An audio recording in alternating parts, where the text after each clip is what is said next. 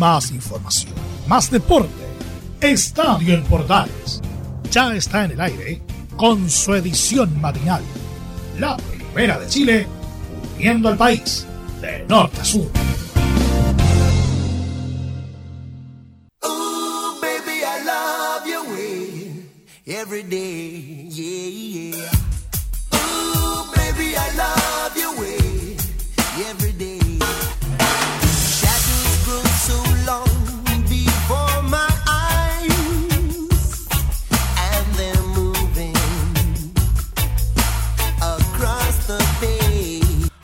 De la mano de Big Mountain y Kino, Baby I Love You Way. Así arrancamos nuestro estadio AM del día de hoy, martes primero de agosto. A ver si pasamos agosto.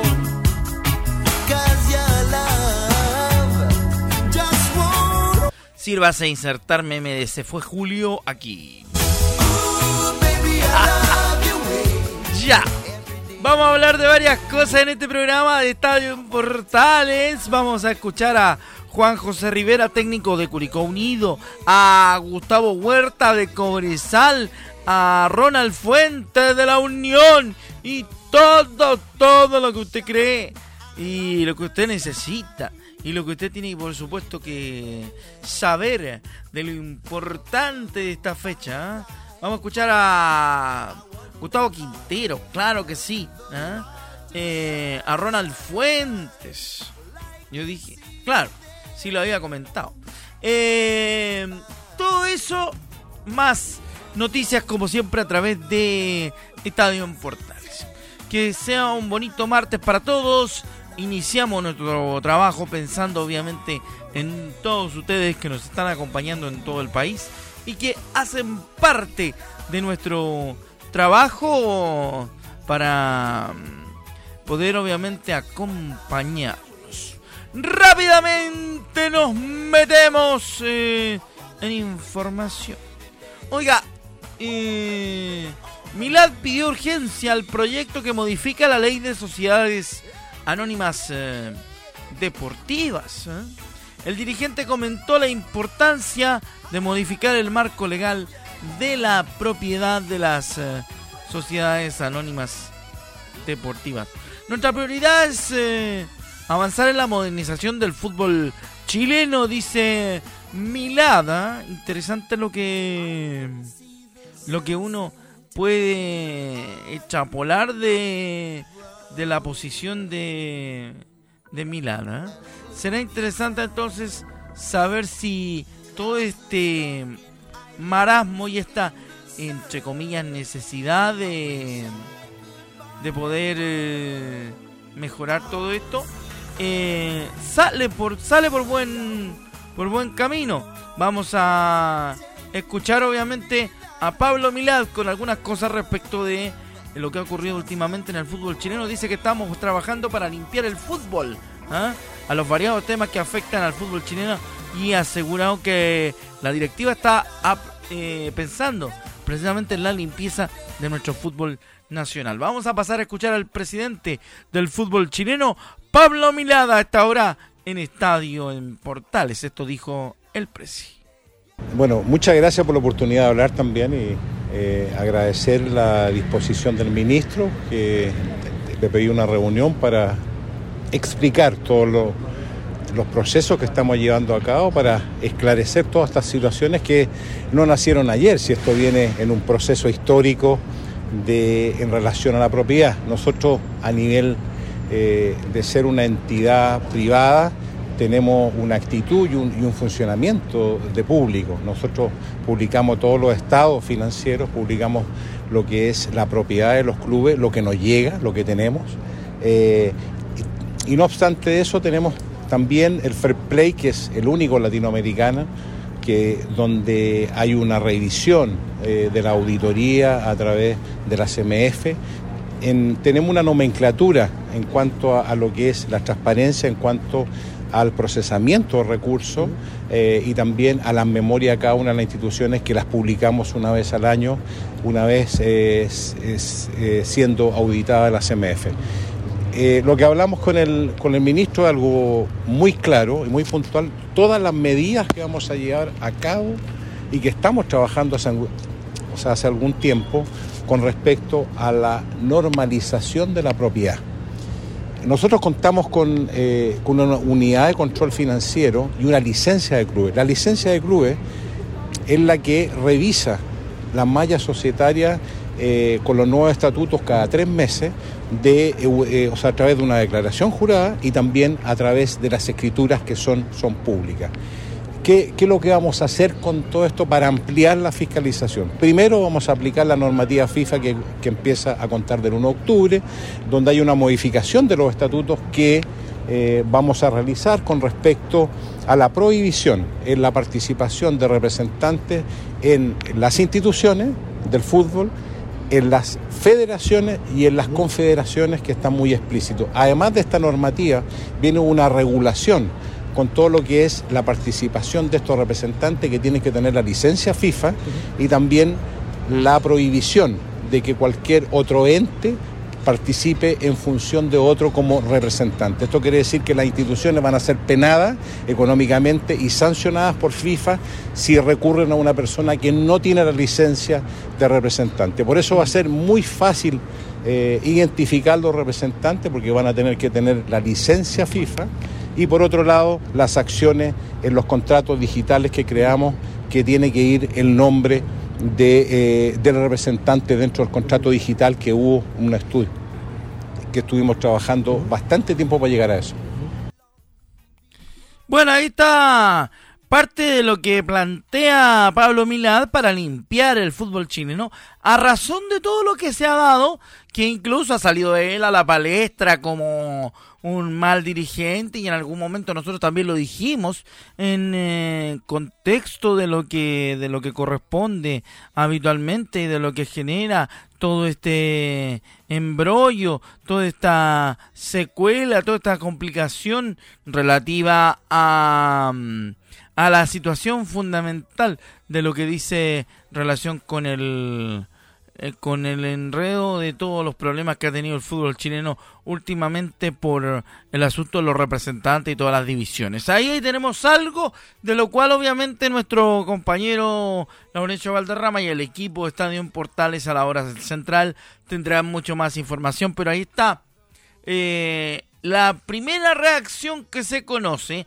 de Pablo Milar respecto de todo lo que ha ocurrido últimamente y cuál es el- la pretensión de esta directiva de la Asociación Nacional de Fútbol Profesional para limpiar el nombre de nuestro fútbol. Shine, shine, like you can see them under the vine. Bueno, nosotros le damos primer pie, después recuerden nuestros compañeros de, de Estadio Portales Central analizarán en profundo eh, toda la información. Nos metemos en más, más datos, más noticias, más información, más cosas para, para analizar, ¿ah? porque fíjese que el tema de las salidas del Escano y Damián Pizarro fue hablado por Gustavo Quinteros a nuestro medio asociado de MD Sport Radio Redonda del Ecuador y que nos habla respecto de las partidas de del Escano a Emelec o Damián Pizarro a Europa. Escuchamos a Gustavo Quinteros en el audio con nuestros compañeros de la Radio Redonda del Ecuador. tiene usted de él que eh, luces nos puede dar respecto a su comportamiento en cancha? ¿Y qué opciones hay de que venga? Porque sabemos también de que Damián Pizarro va a tener una opción importante para salir y eso podría cortar incluso la posibilidad de que Colo Colo pierda otro delantero por transferencias. En ese par de inquietudes respecto a un solo nombre, ¿qué opciones tiene el Emelec para hacerse ese jugador profesor? Con un abrazo grande para usted. Buen día.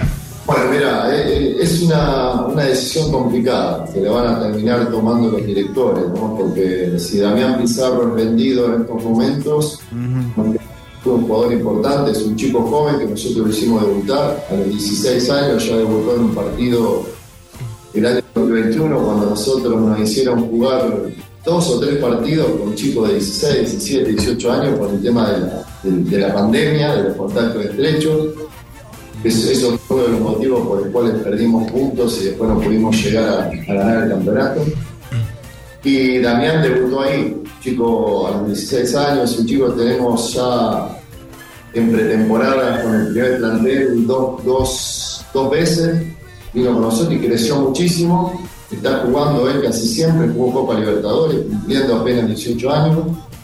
Eh, este año, como le decía antes, hay tu colega, ¿no? que es un, un año de rearmado, de transición, entonces están jugando varios chicos jóvenes, dentro de los cuales Damián es uno de los más importantes. Y si se llega a ir Damián y se llega a ir Lescano, vamos a quedar muy, muy cortos de, de delantero. Entonces es una decisión difícil.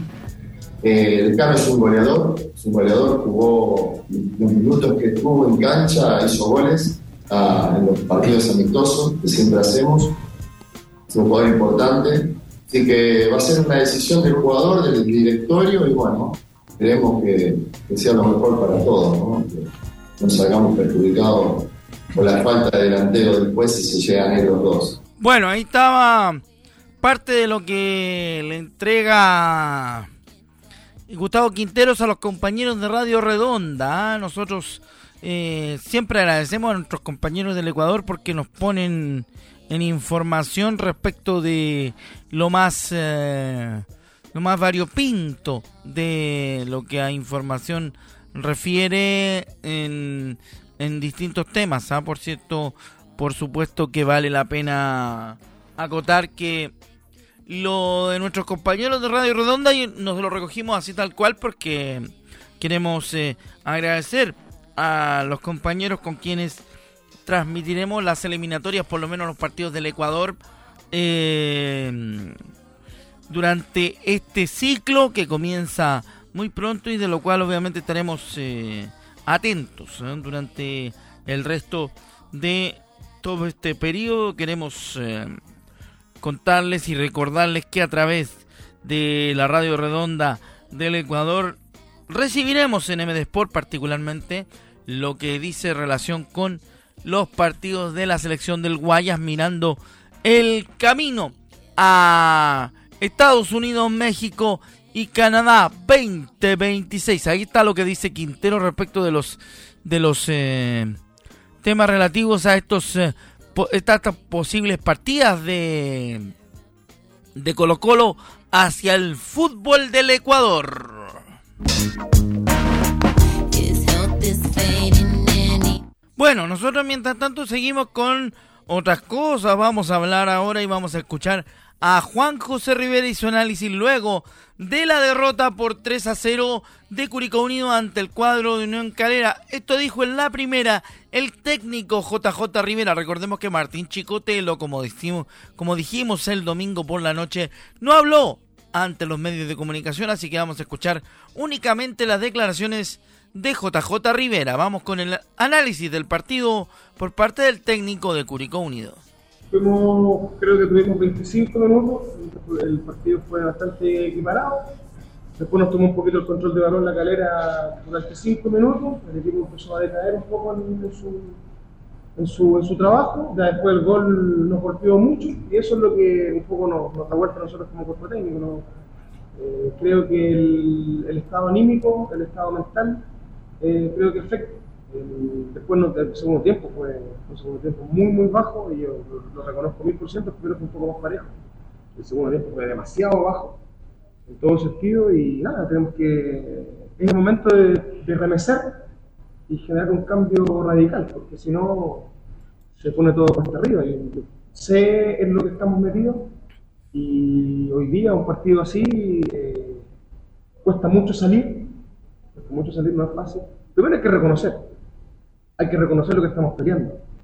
Y eso, es, para mí, estamos poniendo el descenso. Yo no pienso meterme en Copa Sudamericana, porque yo soy realista. Cuando uno pelea y lucha el descenso, los partidos son así. Uno pestañea y pierde. Y tú ves lo que hoy día yo veo Magallanes que está compitiendo para sacar el descenso. Y termina ganando el partido contigo contra la U, con los dientes apretados. Y nosotros me parece que estamos decayendo en situaciones eh, en, en detalles que nos golpean mucho, los goles nos están golpeando mucho, es como que ya no hacen un gol, el partido poco menos terminó, y eso a mi juicio es un estado de trabajo, es un estado mental, un estado anímico que, que cuesta poder darse cuenta de lo que uno está peleando. Yo in- intento ser lo más realista eh, posible, pero el segundo tiempo que hacemos hoy día es de un equipo que, que no, no es lo que buscamos. eh, yo sé que los jugadores están súper dolidos, ellos son los primeros que son autocríticos y nosotros también. Eh, No sé si el mensaje estará llegando de forma, de forma clara, también eso yo me lo cuestiono con partidos así, pero siento que ha faltado reconocer lo que hoy día nos estamos jugando, eh, que eso es muy importante para la ciudad, es muy importante para la institución. Y tenemos que eh, remecer desde la parte nuestra eh, en cuanto a, a remecer un poco lo que, lo que es el grupo, que, podamos competir todo el partido de buena forma. Uno puede ganar o perder, pero si uno pierde como, perdió, como perdimos hoy día, con un segundo tiempo bajísimo en, en- en- en general, más que nada con el resto individual en cuanto a lo que es el, el juego del equipo y después un poco permeable, me parece que es, hay que hacer otra cosa. No, no, no nos alcanza con lo que estamos haciendo para nada. Estamos, hoy día me parece que dejamos una imagen bastante negativa en nuestra cancha, que nosotros esperábamos, después de lo que hicimos con Católica, que sea nuestra fortaleza, ¿no es así? Hay que remecer, es lo único que, que- que nos queda a nosotros como, como cuerpo técnico de alguna, de alguna forma.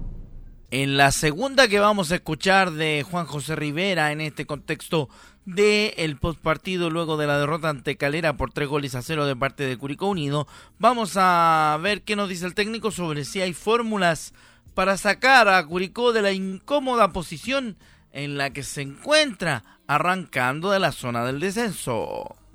tenemos que trabajar, tenemos que conformar un equipo más fuerte, tenemos que eh, juntarnos todos, no es fácil lo que estamos haciendo, y, te repito, yo creo que cuesta más, cuesta mucho más, porque una campaña fue muy buena, y de repente cuesta darse cuenta cuando uno está en la que no está tan buena. Y los que reconocen su objetivo, los equipos que lo reconocen son los que se salvan. Hoy día, mm, yo creo que este partido nosotros nos pega un masazo definitivo de, hermano, estamos peleando una zona que es complicada y tenemos que hacer otra cosa. Y uno nos va a alcanzar todos. Yo aquí no, no metan, yo, yo, nunca hablo de algo puntual, de nada, yo hablo de todo. Todo asumirlo, disputarlo, pelearlo. Hoy día teníamos un montón de partidos eh, de zona baja, un montón de gente apoyando y no, no pudimos cumplir con, con el objetivo, por, por lo menos de sumar y de alejarnos de la zona de la zona baja, pero los trabajos vienen ganando, vienen sumando, es así. Hay que darse cuenta rápido y en el momento de remesar, estos partidos son para, sirven para eso. Bueno, y como si fuera poco, hubo algún tipo de reacción por parte de algunos, eh, entre comillas, pseudo hinchas de Curicó Unido que agredieron a Cristian Zavala y su esposa luego del eh, partido ante la calera en el trayecto a su casa desde el Estadio La Granja y el plantel de Curicó Unido sacó un comunicado que pasamos a leer. Como plantel del Club de Deportes Provincial Curicó Unido lamentamos y repudiamos la agresión que sufrió nuestro compañero Cristian Zavala y su esposa, quienes fueron atacados por un grupo de comillas hinchas en el trayecto del estadio a su casa luego del partido ante Unión Calera. Como plantel estamos conscientes de la situación que estamos viviendo, somos los principales responsables de la situación del club y queremos remediarlo lo antes posible. Lamentamos la situación, pero la violencia no soluciona nada, sobre todo en, circunstancias de este tipo, cuando se necesita que todos estemos más juntos que nunca para salir adelante. Firman eh, los componentes del plantel de Curicó Unido, así que ahí está la vocería, digámoslo así, del plantel de Curicó Unido de cara a lo que ocurrió contra eh, Cristian Zavala una vez terminado el partido frente al cuadro de Unión Calera en el Estadio La Granja. Una situación que hace mucho tiempo no se daba y que termina por, por poner en preocupación otras cosas que van más allá de lo deportivo y que también reflejan el estado anímico de la situación en Curicó Unido. Cada vez que lo oigo hablar, cada vez que Bueno, Vamos con noticias del ámbito internacional que involucran a chilenos porque Alexis Sánchez se ve cada vez más lejos de continuar en el Olympique de Marsella porque los dirigentes del club uh, marsellés ya asumieron el alejamiento del jugador nacional. De acuerdo con la información de la radioemisora gala RMC Sports replicada por el medio partidario Infos OM, la directiva marsellesa ya no cree realmente en un retorno del tocopillano. El Nacional ha recibido más de una oferta del club para extender su estadía, la última con un aumento de 25% en su, salario, junto con un bono solamente por firmar. Ambas opciones la rechazó Alexis y todavía no se devela el futuro del chileno. ¿ah? El goleador de la Roja se dejó ver por Marsella, pero únicamente para ir por sus perros. El panorama parece tener al 7 del equipo olímpico más lejos, pues ha sido relacionado con clubes como el Inter de Milano, el Corinthians o incluso con un eventual retorno al Barcelona. Vamos a revisar algunos de los equipos que tienen en, en carpeta a Alexis eh, Sánchez en, en Europa el Olympique de Marsella, que lo sigue esperando en su condición de agente libre, eh, y también del Galatasaray turco, del Corinthians brasileño, el gremio del mismo país, ¿eh? pese a que es agente libre, también está incluido, el Nottingham Forest de Inglaterra podría tenerlo, el propio Barcelona, también lo tiene dentro de sus listas. El Inter de Milán, el retorno de Alexis. La Juventus, el segundo club que lo recibió en el fútbol italiano. Es otro de los clubes que lo podría repatriar para devolverlo a sus orígenes futbolísticos. Nosotros ya nos comenzamos a despedir, pero antes, obviamente, tomando en consideración lo interesantísimo de la campaña de clubes como por ejemplo eh, Cobresal. Vamos a escuchar lo que dice Gustavo Huerta sobre la actualidad del cuadro cobresalino. Nos quedan 11 partidos en los que no se puede eh, soltar nada y le dije a los dirigentes que eh, tengan cuidado. Nos quedan 11 partidos y no sé qué pueda pasar. Estaba revisando imágenes recién del penal del primer tiempo que le podían haber cobrado a, Valencia, un foul de Saavedra. Revisamos por todos lados las imágenes más, mucho más penal que el que, el que nos cobra a nosotros. Eh, después del tiempo que quiso hacer Católica en todo momento, eh, él jugó al ritmo de lo que quería el rival. Y bueno, yo le he dicho a los dirigentes, eh, que tenemos que tener cuidado. Tenemos que tener cuidado porque lo más probable es que eh, no les convenga que Bolesal esté arriba, esté peleando arriba. Eh, está más que claro. Es muy es complicado referirse al tema de los árbitros porque la verdad que han sido bastante criticados la última semana. Estamos jugando cosas muy importantes como para equivocarnos tan burdamente a la hora de las opciones de gol que por ahí se creó Católica. Acá la primera de Gustavo Huerta, el técnico de Cobresal. Y para terminar, vamos a despedirnos con el DT de los mineros, hablando del segundo punto de esta pareja de declaraciones y donde dice lo siguiente, el equipo entregó todo, pero nos empataron y también hubo equivocaciones nuestras. Eh, y eso es lamentable porque el equipo, como siempre, entregó todo, el máximo.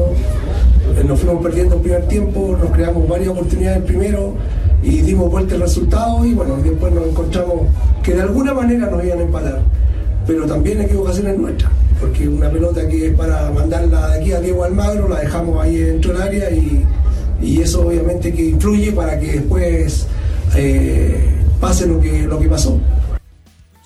Bueno, nosotros eh, nos despedimos con esta oportunidad y con esto eh, cerramos obviamente nuestro trabajo del día de hoy de Estadio en Portales. Muchísimas gracias y nos volvemos a reencontrar en próximas ediciones en esta semana.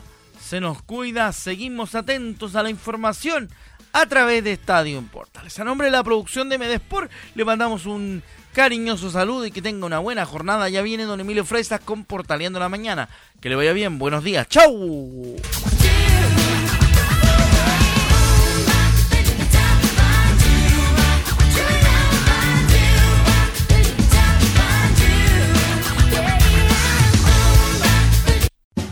Más información, más deporte. Esto fue Estadio en Portales, con su edición matinal. La primera de Chile, viendo al país de norte a sur.